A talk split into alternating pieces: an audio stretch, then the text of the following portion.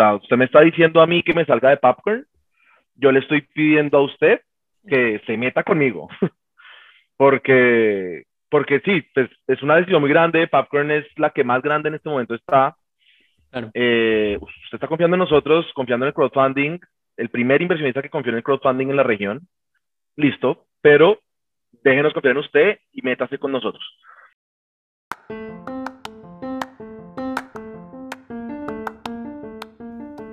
Hola, somos Flo y Felipe y estás escuchando Forjando Destinos. Hablamos con líderes de diferentes disciplinas, incluyendo artistas, atletas, emprendedores, chefs y mucho más. Todos con una cosa en común. Tuvieron la valentía de forjar sus propios destinos con resultados impresionantes. Durante nuestras conversaciones con estas personas extraordinarias, nos adentramos en sus historias para entender sus metodologías, herramientas y factores principales que los han llevado a realizar su éxito, para que lo puedas poner al servicio de tu propio camino y te inspires a seguir tus sueños. ¿Te animas? Empezamos. Una nota muy rápida antes de empezar. Durante este episodio notarás que la calidad del audio no es la mejor, especialmente cuando Nicolás está hablando. Desafortunadamente tuvimos problemas técnicos durante la exportación del audio. Pedimos disculpa y ahora el episodio. Hola, ¿qué tal? Este es un nuevo episodio de Forjando Destinos y el día de hoy tenemos el gusto de recibir a Nicolás Contreras, quien cofundó Vaki en el 2015, una de las plataformas de crowdfunding más relevantes de América Latina, que tiene el objetivo de democratizar el acceso a recursos para proyectos en países emergentes y de la cual es CEO desde el año 2020. Antes de Vaki, Nicolás también ha fundado otras empresas, notablemente Popcorn, que es una fábrica de software y sigue operando hasta el día de hoy. Nicolás, gracias por aceptar nuestra invitación. ¿Cómo estás? Hola, Flo, Felipe. Muy bien, muchas gracias a ustedes. Gracias por la invitación. Nicolás, eres ingeniero electrónico e industrial de la Universidad de los Andes, ¿verdad? Que es una de las más prestigiosas de Colombia. Prácticamente tenías como un, camino asegurado y decidiste de mm, salirte de ella. ¿Por qué eh, tomaste esta decisión? Bueno, sí, el, cuando estaba en el último semestre eh, en el proyecto de grado, eh, yo estudié ingeniería electrónica y hice doble programa con ingeniería industrial. Entonces intenté eh, hacer pues una sola tesis, que mi, que mi mismo proyecto me, me, sirviera para las, para, las dos, para las dos materias. Entonces, pues prácticamente conocí y, y, apliqué como las dos, las dos pasiones que, que en ese momento empecé a, a ver eh, en el tema de comunicaciones, en la parte electrónica y pues en el tema de business management y, pues como administración, ¿sí? De, eh, de, la parte de, ingeniería industrial. Y el proyecto era hacer, eh, conectar veredas rurales, veredas, colegios en veredas rurales en Colombia con Wi-Fi, con internet, con un buen internet, que en ese momento tenía un internet satelital que, que, era muy complicado y que prácticamente las escuelas rurales en Colombia pues no, no, no usaban internet para aprender, ¿sí? Algo que a mí pues en la universidad me parecía ridículamente, eh, pues ridículo. Si Colombia en su gran mayoría es rural, ¿cómo, cómo, cómo nuestras nuevas generaciones no, van a, no, no tienen internet? O sea, ¿cómo, cómo así? Entonces, eh, el proyecto se basó en hacer una red de bajo costo eh, y de largas distancias para poder conectar veredas bien remotas y campos rurales. Como, como se hizo el business plan también desde ingeniería industrial, pues era, la idea era hacerlo muy, eh, pues de muy bajo costo, que fuera muy fácil para las alcaldías tomar la decisión y empezar a implementar y conectar escuelas.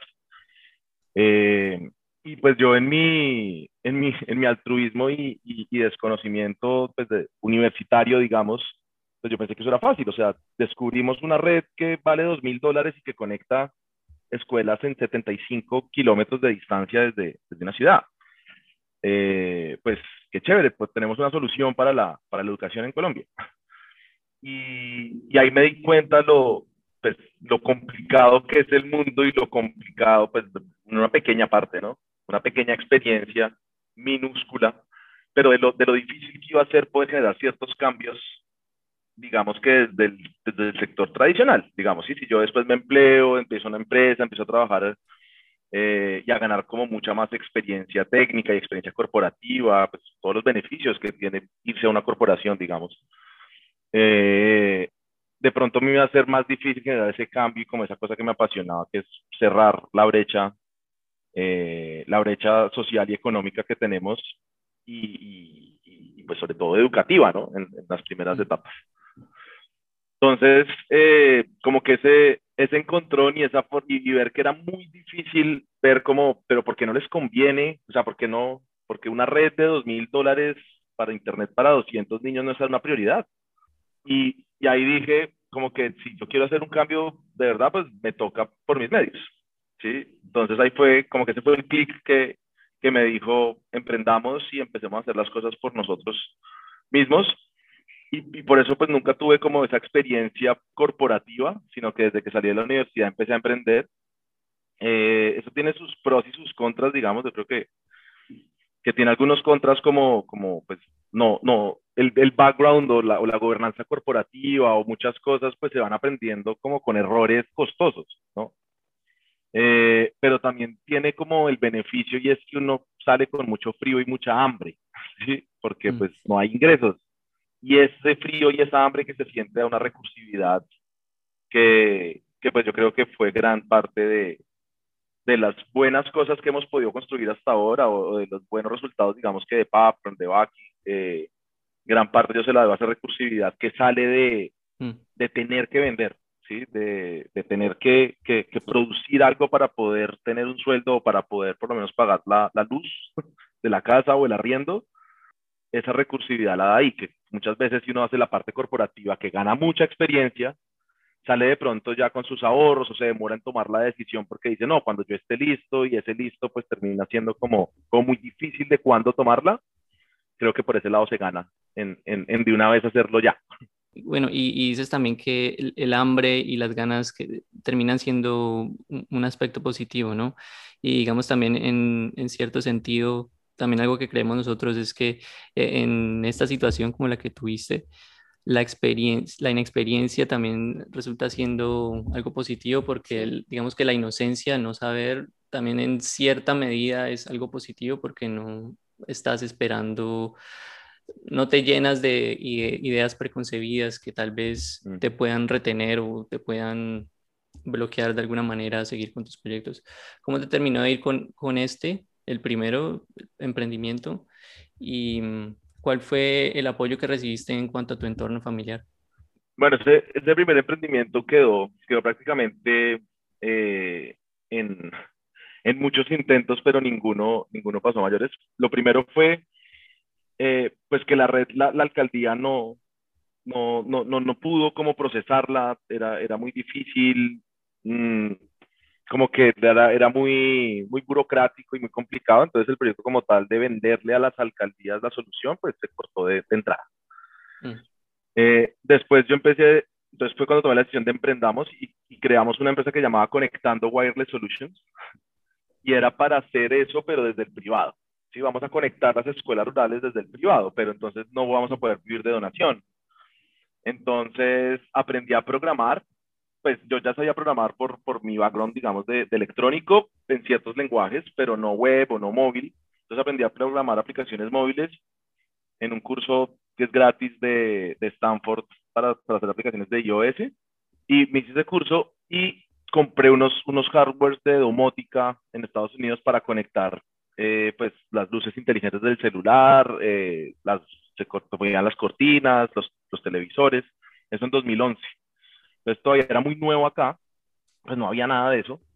Entonces decíamos como hacer los primeros en, en eso y la idea era venderlo a las fincas para que ellos mismos con parte de la utilidad pudieran financiar las fincas, se le dice acá en Colombia como a las casas de campo. Eh, entonces en esas casas de campo de, los privados o de personas más con poder adquisitivo mayor pudieran financiar las redes de los de las escuelas rurales. Eh, fue muy complicado vender eso. Quedamos con tres clientes, mi mamá, la mamá de mi socio y un cliente. Eh, en 2011 eso era muy difícil, entonces ahí como que empezamos a ver, bueno, ¿qué otras cosas podemos hacer? Entonces conectemos Wi-Fi a las empresas, ¿sí? que, que necesitan más Wi-Fi y entonces es una empresa que financie. Eh, pero lo mismo, entonces ya tenía que ir a venderle pues, a grandes empresas un chino recién graduado diciendo que me traje la domótica que la programé yo, también era muy complicado, entonces pues eso no, como que nunca despegó así, pero me quedó el background de, de, pues, de haber aprendido a programar y con mi socio, Ricardo, él hacía páginas web y, y, diseñaba para, para, artistas, hacía videos, como toda la parte gráfica. Él es, para mí, en mi opinión personal, el mejor diseñador de, de Colombia y, y, de los mejores de la TAM. Y, y me dijo, oiga, ¿por qué no hacemos eh, aplicaciones móviles? ¿Sí? Usted ya que aprendió a programar aplicaciones, yo diseño, yo hago páginas, pues venga y programe las aplicaciones. Y así fue que nació Popcorn. De eso de ahí viene el nombre de PAP, PAPP, de aplicación. Mm. Y empezamos a, hacer aplicaciones para nosotros. ¿sí? Como somos muy futboleros, él es eh, muy futbolero, yo soy muy futbolero, entonces hicimos las aplicaciones de fútbol para los equipos. Ahí todavía no existía la aplicación de FIFA, Forza, ninguna de, de Scores. Entonces nuestra aplicación de la Copa de Confederaciones fue como la más descargada, la Copa de Confederaciones del 2013 eh, pues fue la más descargada del App Store en, en, Latinoamérica, porque no teníamos como mucho acceso a, alguien que nos avisara los goles, ¿sí? Como y hacer el seguimiento de los partidos. Entonces aplicaciones pues tuvieron mucho, como mucho bombo, no dinero, porque gratis, ¿sí? Vivíamos del arte, pero gracias al buen trabajo y hacerlo y hacer bien las cosas, no pensar tanto como en cómo hago plata, sino en hacer las cosas bien, pues yo le atribuyo el, el, eso que pasó después a eso, es que hicimos las aplicaciones bien, después miramos cómo las monetizamos, pero que queden bien, con la inexperiencia de, de, con, con, esa ingenuidad que tú decías, ¿no? Como, como no tenemos la experiencia, somos ingenuos, entonces hagámoslas y después miramos cómo las monetizamos. Hoy de pronto no empezaría así. Pero esa misma ingenuidad me ayudó a, a dejarlas muy bien muy, y llegó Mozilla a hacernos eh, una, una propuesta de inversión a Popcorn para ayudarlos a hacer el lanzamiento de Firefox OS en Latinoamérica. Entonces ya Popcorn, pues dos chinos de con un año de experiencia, digamos, en aplicaciones móviles, tener ya a Mozilla al lado, nos dio un sello muy importante. Sí, ahí solamente un poquito de contexto. Cuando dices chino, eh, te refieres a una persona, y, em, a una persona joven, ¿no? Eh, ah. es, jerga de Bogotá, de la capital de Colombia, y se refiere a, a personas jóvenes. Entonces, si con ese chino no es persona de, de, China, sino una, una persona joven. Qué bien, y interesante que desde el comienzo siempre tuviste esa conexión muy clara con tu propósito, que es el de, el de cerrar la, la brecha de educación, y a partir de eso fuiste formando y tomando decisiones más adelante en el futuro. Eso me parece súper interesante. Vale, empiezas Popcorn, se da esta oportunidad con Mozilla y mm, ¿cómo, cómo sigan financiando en ese momento Popcorn? ¿De dónde sacaste el dinero? Sí. Mozilla, Mozilla fue nuestro primer inversionista, eso fue una gran, una gran, pues un gran apoyo, al, sobre todo al principio, lo que te digo. Eh, nosotros, eh, pues mi familia no, pues no, no, no pasamos, nunca pasé ninguna necesidad y soy muy, muy privilegiado, pero pues no somos una familia de mucho, mucho dinero, ¿sí? Entonces no, no, no era posible como hacer inversión, grandes inversiones en, en las empresas, pero sí me pudieron dar una tarjeta de crédito, por ejemplo. Yo tenía una tarjeta de crédito de 700 dólares de cupo eh, y con eso, por ejemplo, entonces invertía en algunos templates o en algunas compras o, los dominios los comprábamos para, eh, como con esa tarjeta era como la primera, como las primeras inversiones, digamos. Y eh, con mi socio, con el background de mi socio, él tenía unos clientes que nos ayudaban, como les hacíamos los diseños, la página web eh, y pequeñas facturas nos ayudaban como a mantenernos, a mantener una oficina chiquita que teníamos, pues pagar los servicios de la oficina y, y repartirnos un sueldo muy, muy, pues menos que el mínimo en ese momento, pero pues que algo nos ayudaba. Y, bueno, y el apoyo de la familia pues fue incondicional, digamos, pero sí es muy difícil de una familia tan tradicional mm. eh, acá en Colombia. Eh, mi familia es de unas regiones eh, de Antioquia, por ejemplo, donde, donde es más, más tradicional, se siente. Y, y era muy difícil como mi, mi, abuelita, como, hijo, pero, pero, pero empleese un ratico, vaya, o sea, como que me veían como, ¿qué va a hacer de su vida? ¿sí? Eh, cada día que pasa, cada mes que pasa, son menos meses, como cada vez me veían como que, que está haciendo con, con, su vida, les, les daba miedo. Mm. Y ese miedo se pasa un poquito, ¿sí? Porque pues, uno primero pues, está, uno tiene mucho miedo, sí. Mm. Pero uno como que lo, lo, lo, borra con, con las ganas, con, las, con, con el propósito y con la confianza que uno se tiene, ¿no? Entonces, y los ingenieros que nos tenemos harta confianza además. Entonces, como que eso ayudaba a, a, bloquear esa barrera, ¿sí? Pero la barrera existía, como la duda, como, escucha, ¿será que estoy haciendo lo que es? Porque no me empleo de verdad un rato y gano experiencia, además gano plata. Porque además también había meses donde no se vendía. Y si no se vendía, pues no se, no se sacaba plata, ¿sí? Entonces tocaba empezar a sacar la tarjeta y un avance, pero entonces el otro mes ya uno queda como con el, con, pues con el susto en el pecho de que si no hago, ya no solamente no tengo, sino que no puedo pagar la tarjeta. Eh, y vivir como con esos nervios, hay veces a uno le hacían sentir como, creo que es hora de ir a buscar eh, dinero para estar tranquilo y poder hacer, como que ahí, ahí hacía sentido los consejos de mamá y abuela, hasta que afortunadamente unos nueve meses después llegó Mozilla y pues también fue el sello interno a mi familia, así como, miren, y, y, eso ayuda, ¿sí? Como que ya tener más confianza inconscientemente em, lo ayuda a uno, ayuda a la, al mismo ambiente familiar, digamos. Eh, uno ya no es el vago, sino es el que le vendió a unos gringos, ¿sí? y ese sello también ayudó a muchos otros, a muchos otros, pues nos abrió muchísimas puertas. Y por ejemplo en Endeavor, Endeavor que es una red que yo admiro muchísimo de emprendedores, tener el sello Mozilla como que dijo, uy, estos, estos chinos, estos jóvenes bogotanos, eh, ¿qué onda? ¿Sí? Venga, llamémoslos, entonces entre, entramos ahí como, como en su ecosistema, no somos emprendedores en Endeavor, pero, pero en las actividades de ellos, ahí empezamos a conocer a otros emprendedores en Endeavor, buscar una que otra mentoría adentro. Entonces, claro, como que ese, ese primer empujón de confianza de, de, una gran marca, de una gran empresa, además en tecnología, pues Mozilla, eh, ayuda mucho. Mm. Nos ayudó mucho, pues fue un gran... Encontraste um, muchos éxitos. Um, pienso que el éxito viene con aprendizaje y fracaso uh, también. Y entonces um, quiero, preguntarte si encontraste, hubo fracaso antes del éxito de Popcorn y no necesariamente con Popcorn, también antes o en paralelo con otros proyectos. Sí, Sí, claro, pues fracaso, por ejemplo, que te conté de Conectando Wireless Solutions, pues yo lo contaría como un fracaso, no, no supimos vender, no pudimos despegar. Otro fracaso yo contaría un, una comercializadora que, que, que, tuve para, para ayudarme mientras programaba por amor al arte. Monté una comercializadora para traer cosas de China y venderlas.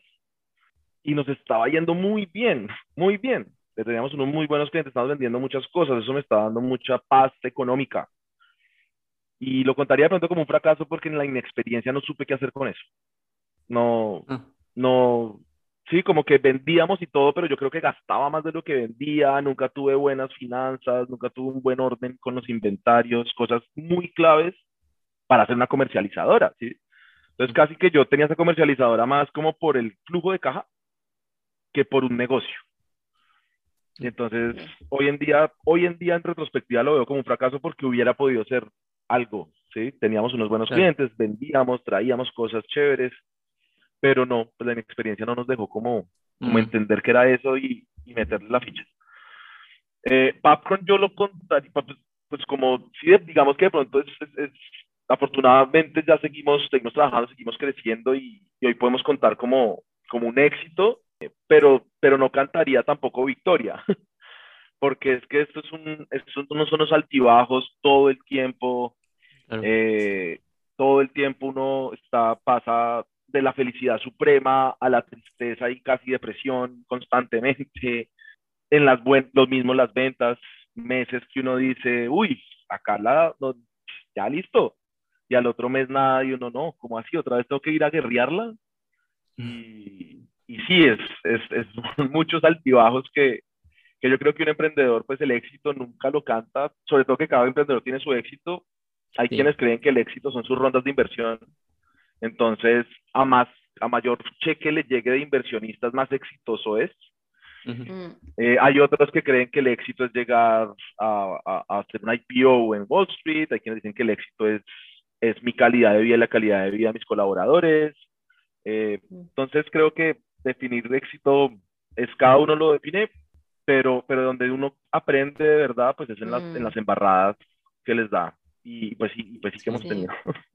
Sí, y, y curioso que hablas de definición de éxito porque a eso vamos a llegar más adelante porque nos gusta hablar de ese concepto, Sí, de la es- definición subjetiva del éxito. Ya llegaremos ahí. es nuestra pregunta de signatura. Sí. Signatura, sí.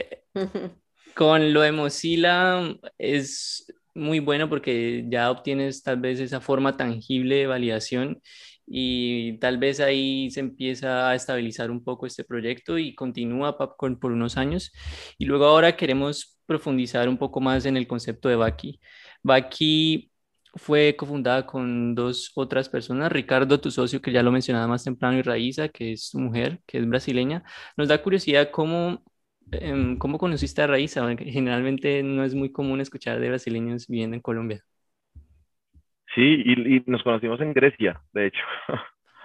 Estábamos, estábamos viajando, ella, ella estaba haciendo un año sabático y yo un road trip en Europa. Y nos cruzamos en Grecia eh, y ahí nos conocimos de, de fiesta eh, y seguimos en contacto, nos seguimos hablando, yo empecé a viajar a Sao Paulo, ella empezó a venir a Bogotá, empezamos, tomamos la decisión como, bueno, vamos a intentar una relación a distancia y también eso como durante el emprendimiento, como, bueno, a distancia, pero no distante. Entonces teníamos de regla vernos por lo menos una vez cada 40 días. Ella en Sao Paulo y tú en también- Bogotá. Ella en Sao Paulo, yo en Bogotá, o sea, así fueron los primeros cuatro años, Vale. mm, viéndonos mucho. Mis, mi comercializadora también ayudaba mucho a eso por las millas que daban las tarjetas de crédito y por el flujo de caja que yo tenía siempre. Sí. Entonces, gracias a eso también pudimos tener una relación tanto tiempo a distancia, hasta que llegó el momento de, de, pues, de tomar la decisión de dónde vamos a vivir. Y, y en esos días, pues siempre eh, ya tenía una idea como de, de, de hacer las vacas en los amigos, como que pues, es difícil, ¿sí? Y un diciembre nosotros teníamos, pues siempre hacíamos una fiesta de Halloween con muchas personas de mi colegio, como pues, compañeros del colegio, hacemos una fiesta de 70, 80 personas en Halloween, hacíamos, y recaudar la plata, pues porque una fiesta no para hacer profit, pero para pagar las cosas entre todos. Era literalmente una vaca y Mm. nosotros mostrábamos las cuentas, los organizadores mostrábamos las cuentas, era hacer la vaca para la fiesta. Hay un paréntesis Y- para explicar también lo que significa una vaca coloquialmente en Colombia. Ah. Una vaca, sí, justo como lo explicas, es ese hecho de recoger dinero para algún objetivo. Entonces, como tú lo dices, si hay alguna fiesta, hay una persona que recoge el dinero, tal vez para, para comprar la comida, para comprar las bebidas. Entonces, a eso en Colombia coloquialmente se, le llama una vaca y es de hecho de ahí donde viene el nombre vaqui. Entonces, vale, continúa. Exacto. Entonces ahí, Jaiza, pues dijimos como, porque no, no existe una plataforma, o sea, existen plataformas de crowdfunding, pero uno no va a hacer un crowdfunding para mi fiesta, ¿sí? Entonces nosotros dijimos, ¿por qué no nos inventamos el friendfunding? Y Popcorn, pues, una de las evoluciones de Popcorn fue volverse una incubadora de startups, eso es lo que se dedica hoy a incubar startups, y ahí ya teníamos unos 12, 15 startups incubados, aquí fue como el 16 y, y Jaiza dijo, pues, Popcorn incúbeme. Entonces, miti miti, yo 50%, 50% Popcorn. Nosotros ya no hacíamos eso, o sea, Popcorn incuba con, con cash, digamos, o sea, el emprendedor invierte, eh, no vamos con equity a riesgo. Pero con Baki dijimos, pues, es Jaiza, es de la casa, eh, arriesguémonos en Baki es una buena idea. Se llamaba la vaquiña en ese entonces, hacer vaquiñas, que es como se le dice vaca en portugués. Y, y em- hicimos la vaquiña para, para la fiesta de Halloween y ahí empezó Baki, ¿sí? Entonces yo seguía en Popcorn y Jaiza era la que estaba llevando Baki y ahí intentando, intentando, remando, remando hasta que pues fuimos a Shark Tank y en Shark Tank fue donde trajimos a Alex Torrenegra que fue como el como el, el como el hito, digamos, uno de los hitos más importantes, si no el más importante de Baki hasta el momento, donde él confió en nosotros, nosotros confiamos en él y tanto pues que yo ahí tomamos, pues llegamos al acuerdo de que yo iba a salir de la operación de Popcorn para dedicarme 100% a la operación de Baki. Em, hablando de, de- de- de- del reality show Shark Tank Colombia, em, para explicar un poquito, es un show donde emprendedores buscan financiación y se presentan en frente de inversionistas, ¿verdad? Eh, para buscar financiación. ¿No puedes contar la experiencia, nos puedes con- contar la experiencia detrás de cámaras? ¿los sharks saben algo de las empresas antes de la grabación? O sea, realmente tienen que tomar la decisión de aceptar la oferta en minutos. Así es, es si es, si es un reality, si es de verdad, verdad. Eh, hablando ya con Alex después en, en, en confianza, digamos, si ellos no conocen las empresas, no saben, y los emprendedores no conocen los sharks, digamos, porque nosotros primero no teníamos ni idea ni siquiera quiénes eran porque fuimos la primera tanda de grabaciones. Entonces nosotros no sabíamos quiénes iban a ser los Sharks en Colombia antes de grabar. Pues hasta el día de la grabación, porque ya cuando nos llega, cuando nos llega ya, pues ya ve la lista, pero, pero nosotros no sabíamos porque iba a ser la inauguración y no, no sabíamos quiénes iban a ser los Sharks de, de, de, Colombia. Eh, y ellos no saben qué, quién, cuáles son, van a ser los emprendedores. Mm, además, ya que tú sabes quiénes son los Sharks de Colombia, ellos a veces cambian. ¿Sí? Entonces tú no vas a saber quiénes van a ser los Sharks que van a estar sentados en el día de tu, de tu, de tu, de tu grabación. Entonces, eso, eso es bien real. La, la, pues ahí dura lo que dure lo que ellos quieran. O sea, nosotros duramos, por ejemplo, una hora y quince más o menos. Y el capítulo pues se reduce a cinco minutos. Sí. Pero es una conversación de una hora o más. Y, y, y qué más les cuento, y es, y es, no, es, se hace la oferta, se toma la decisión ahí en segundos la decisión es sujeta a que lo que dijo sea verdad, ¿no? Porque el emprendedor también puede inventarse números, ¿sí? Y ya después, si ya después ven que los números son mentira, pues hay casos que uno ve que se caen después. Pero, pero la decisión se toma ahí en, pues no son minutos porque lo que te di conversación es de una hora, pero, pero sí se toma ahí. Mm. Ah, vale, ahí, ahí te anticipaste la, la, pregunta que iba a hacer porque sí me da curiosidad que mm, si es así como lo dices, las personas van y cuentan sus números, cuánto están vendiendo, cuánto están ganando y basados en eso es que finalmente se llegan las, a las ofertas y a las inversiones así que nos da mucha curiosidad.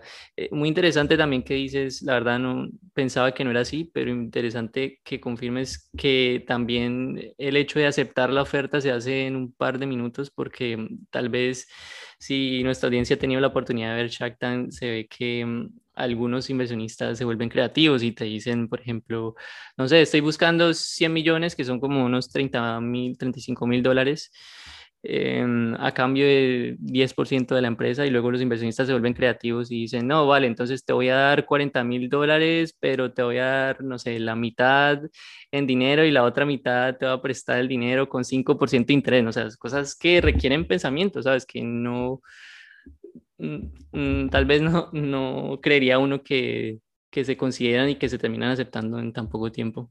Sí, sí, eso, sí, se toma también ahí y yo recomendaría a quien quiera ir a Shark Tank ir bien preparado, o sea, evaluar posibles escenarios antes, si me hacen una oferta así, ver el, ver, el programa, ver qué tipos de ofertas hacen sus Shark, sea Colombia, sea México, sea el Brasil, al que vaya a ir, mire qué tipos de ofertas y analice, porque sí, va a tener que tomar la decisión ahí en ese momento. Y algunos consejos para manejar el estrés, porque imagino que es un estrés eh, enorme antes de, de, hablar en frente de los, de los shark. Entonces, si tienes, no sé, yoga, meditación, visualización, ¿qué hiciste antes de, de hablar? No, no, yo no, yo no sé, yo, yo no soy muy bueno en cámaras. Eh, acá me gusta porque es podcast, pero en eh, sí, no, no, no, no soy muy bueno para eso. Entonces me, yo estaba, estaba muy nervioso y como que sí, pues hay unos nervios previos muy grandes, digo, por mi experiencia, digamos, pero adentro ya no se siente. O sea, ya uno entra y, y el ambiente es muy acogedor. O sea, los Sharks, uno ve pues esas personas pues que uno admira, que uno los, los ha visto y hay humanos interesados en el proyecto de uno, conversando con uno, arropándolo a uno, eh, uno, uno ya está ahí en confianza. ¿sí? Eso, pues eso nos pasó, esa fue nuestra experiencia con nuestros Shacks. Eh, Leo era el que más duro nos daba, el Leo eh, Weje, eh, de Argentina, pero aún así era, era, era muy respetuoso, era, son, son, son muy, muy, muy, muy profesionales, entonces es una conversación, fue muy, muy agradable. Yo no, ya adentro no lo sentí, sí. Y el episodio lo vamos a poner en las notas del podcast para quienes quieran ver cómo fue esa experiencia, por lo menos la versión final de, de lo que pasó y, y, cómo se emitió en televisión, el episodio de Shark Tank donde se hace el pitch de Baki.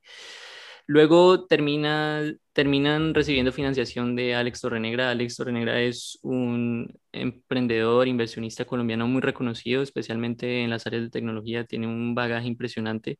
Después de haber recibido esa financiación, ¿cuál fue lo más positivo y lo más negativo que tuvieron después? Porque no solamente es financiación, sino que también viene la experiencia del inversionista, viene con su red, pero también viene con control de la empresa y con eso decisiones, estrategia, etcétera. Entonces, ¿qué ha sido lo, lo más alto y lo más bajo que ha pasado después de haber recibido esa financiación?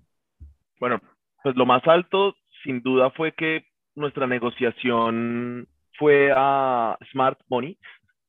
Nosotros estábamos en un punto y pues, gracias a mi experiencia en Popcorn y haber incubado tantos otros startups antes, yo ya sabía mucho qué es eso de del porcentaje o del equity, lo que de verdad necesita un emprendedor al principio, ¿sí? No, le van del 1% de mi idea porque mi idea es súper buena. No, lo que importa es la ejecución y dónde está su idea, ¿sí?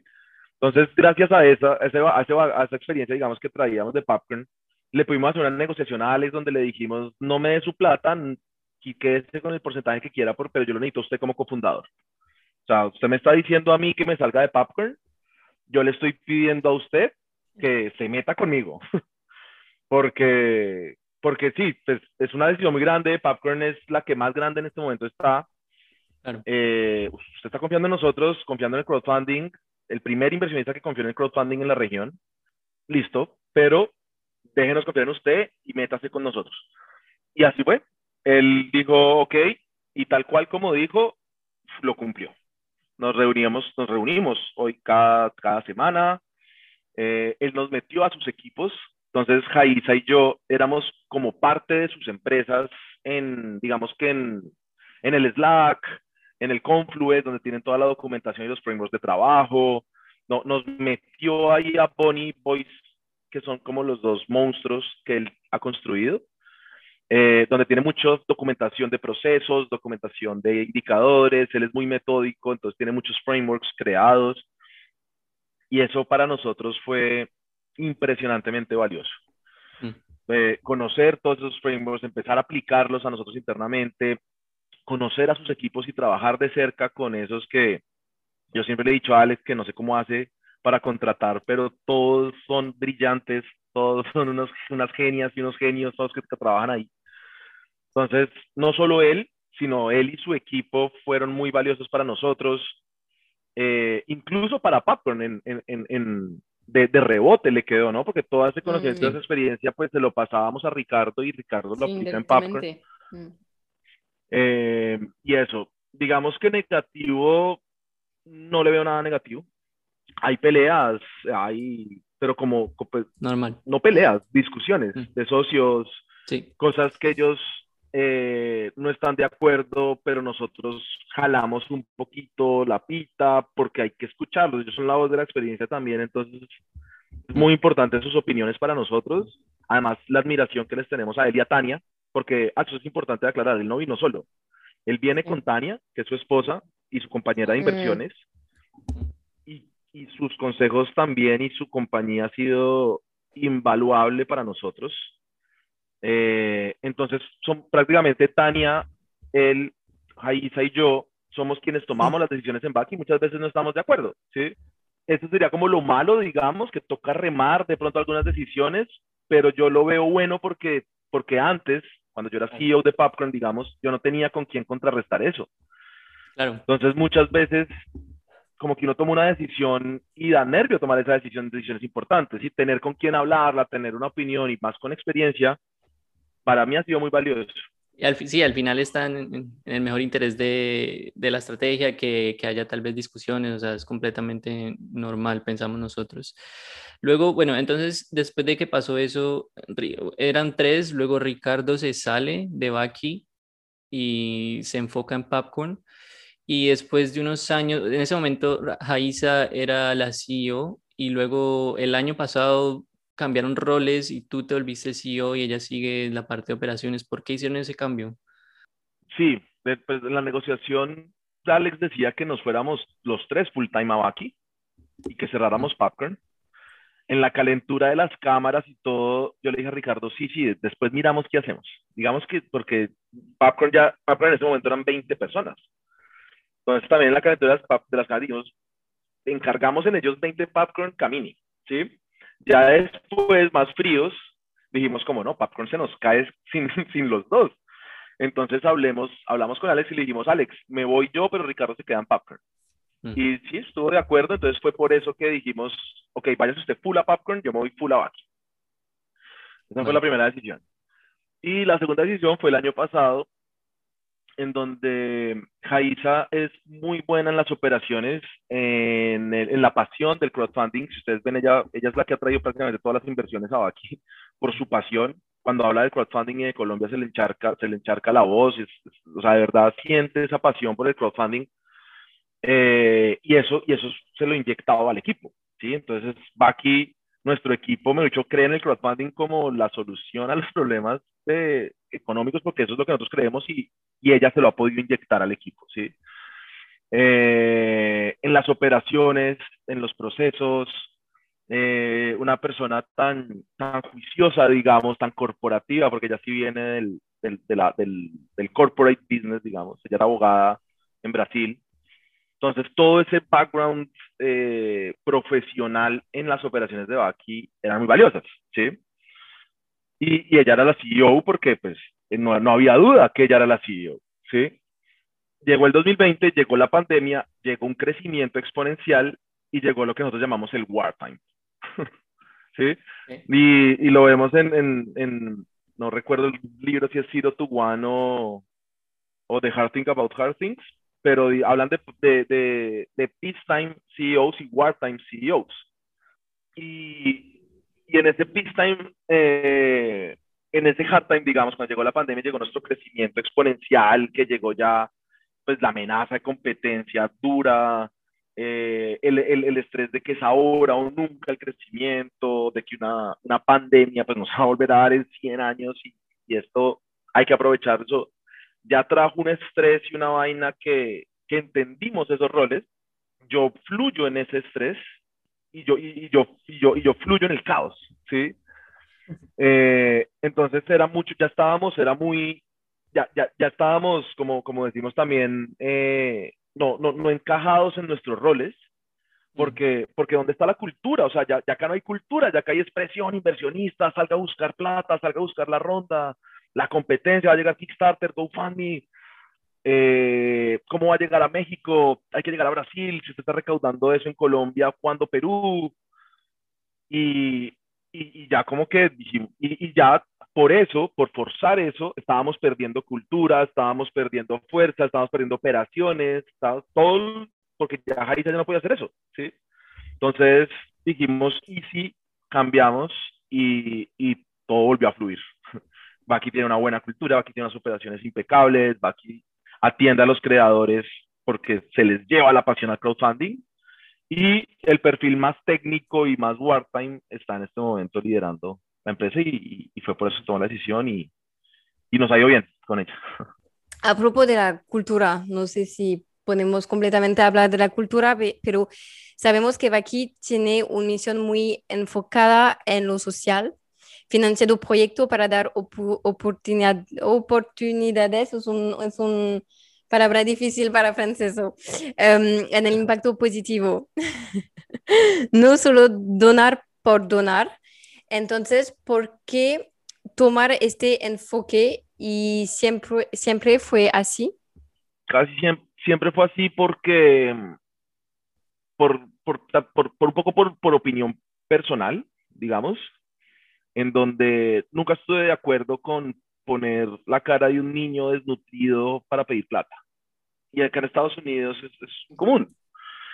Muy grandes fundaciones en las propagandas de televisión muestran una crisis muy fuerte, imágenes muy poderosas para motivar la, la, la donación, digamos. ¿sí? Primero, no estoy, no, no estoy de acuerdo con eso. La donación no puede ser un acto de caridad porque no es sustentable. Entonces, creo que incluso se han armado ciertos negocios alrededor de las donaciones, eh, donde no importa el impacto que ellas vayan a tener, porque en realidad lo que importa son los números que se recauda para que la ONG se mantenga y, y el impacto pasa a un segundo plano, eh, donde no tiene ningún sentido. La donación debería ser para el impacto. Y además descubrimos que por esas razones por las que en Latinoamérica las donaciones no funcionan. ¿sí? Solamente una vez al año en la Teletón en Chile o en la Teletón en Colombia es como cuando digo, digamos que se saca el, la plata del bolsillo y se, y se da algo, pero nosotros vivimos o hemos crecido en un ambiente muy complicado, sobre todo en Colombia, muy duro, los noventas fueron muy duros, fueron pues, unos callos muy pesados, ¿sí? Los 2000 fueron también terribles, esa guerra con la guerrilla final, como digamos la, última etapa de la guerrilla fue muy pesada.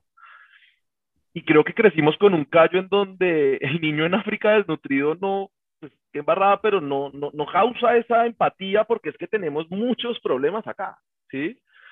Eh, entonces, fuera de eso, tampoco funciona, ¿sí? Y por eso nosotros hablábamos del crowdfunding y todos los inversionistas, eso no funciona, en Latinoamérica no funciona, eso no, eso no. Y nos digo, es que no lo han hecho, es que no lo han sabido hacer, porque es que uno no, uno no dona, uno hace parte, ¿sí? Eh, entonces no es que yo le estoy regalando plata para que ojalá ayude al niño, sino no, no, no, yo quiero ser parte de la mejora de ese niño. Mm. Eh, entonces, por eso convertimos la donación en activismo. Somos súper, súper, súper fuertes en, en, involucrar a los creadores con sus backers, en que son una comunidad, en que están haciendo una vaca. No es como ponga el sombrero y usted vaya y cree, haga el proyecto. No, es abra la cuenta y juntos vamos a hacer el proyecto, solamente usted lo va a liderar. Eh, y eso ha sido el disparador del crowdfunding en Latinoamérica. Parece buenísimo ese concepto de tener el crowdfunding como activismo y ver, y ver lo organizacional, iniciativas privadas como la tuya, como motores de cambio social. Y ahí vemos también que se hace como un círculo cuando empezábamos la conversación que nos decías que cuando empezaste con todo lo de dar accesibilidad a la Internet, lo que, lo que querías era cerrar la brecha de educación y eso vemos que está muy claro en la misión de Baki y en todas las iniciativas que has llevado. Y es un concepto que a nosotros nos parece súper poderoso con el que estamos de acuerdo y con el que nosotros eventualmente también queremos, queremos seguir avanzando, tener, ver a la empresa tal vez este concepto de stakeholder capitalism.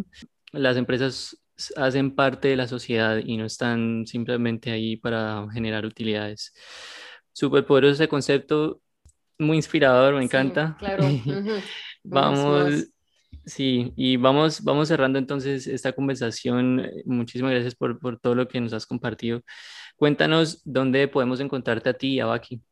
Em, bueno, en mis redes, arroba ni500, NI500, en, en todas las redes, y en Baki, arroba Baki Global, también en, en las redes tenemos el mismo arroba. Eh, Baki.co es nuestra página, los invito a todos a, a, entrar, a crear una Baki, a aportar a una Baki, todos podemos ser backers de lo que nos mueva, seamos backers de la educación, seamos backers de, del, del, emprendimiento, seamos backers de, del, del, cambio climático, podemos ser backers de, de lo que queramos impactar. Hay líderes que están liderando proyectos y que nos están invitando a, a ser parte, entonces aprovechemos baki.co, entren y, y busquen que quieren ser parte. Nicolás, al principio de la conversación dijiste que cada persona tiene su propia definición del éxito. Entonces, ¿cuál es tu definición del éxito? Uy, me clavé el cuchillo con eso. Mi definición del éxito. Creo que, creo que, como decías, todos somos parte de, un, de una sociedad y de una comunidad mayor que nosotros mismos. Eh, y mi definición del éxito es a qué tantas más personas vamos a poder impactar con lo que hacemos. No, no es cuánto, sino más bien a cuántos. Buenísimo, eh, puesto al, al, servicio de los demás. Qué bien, me encanta. Nicolás, muchísimas gracias, gracias. por estar con nosotros. Un placer. A ustedes, muchas gracias por la invitación.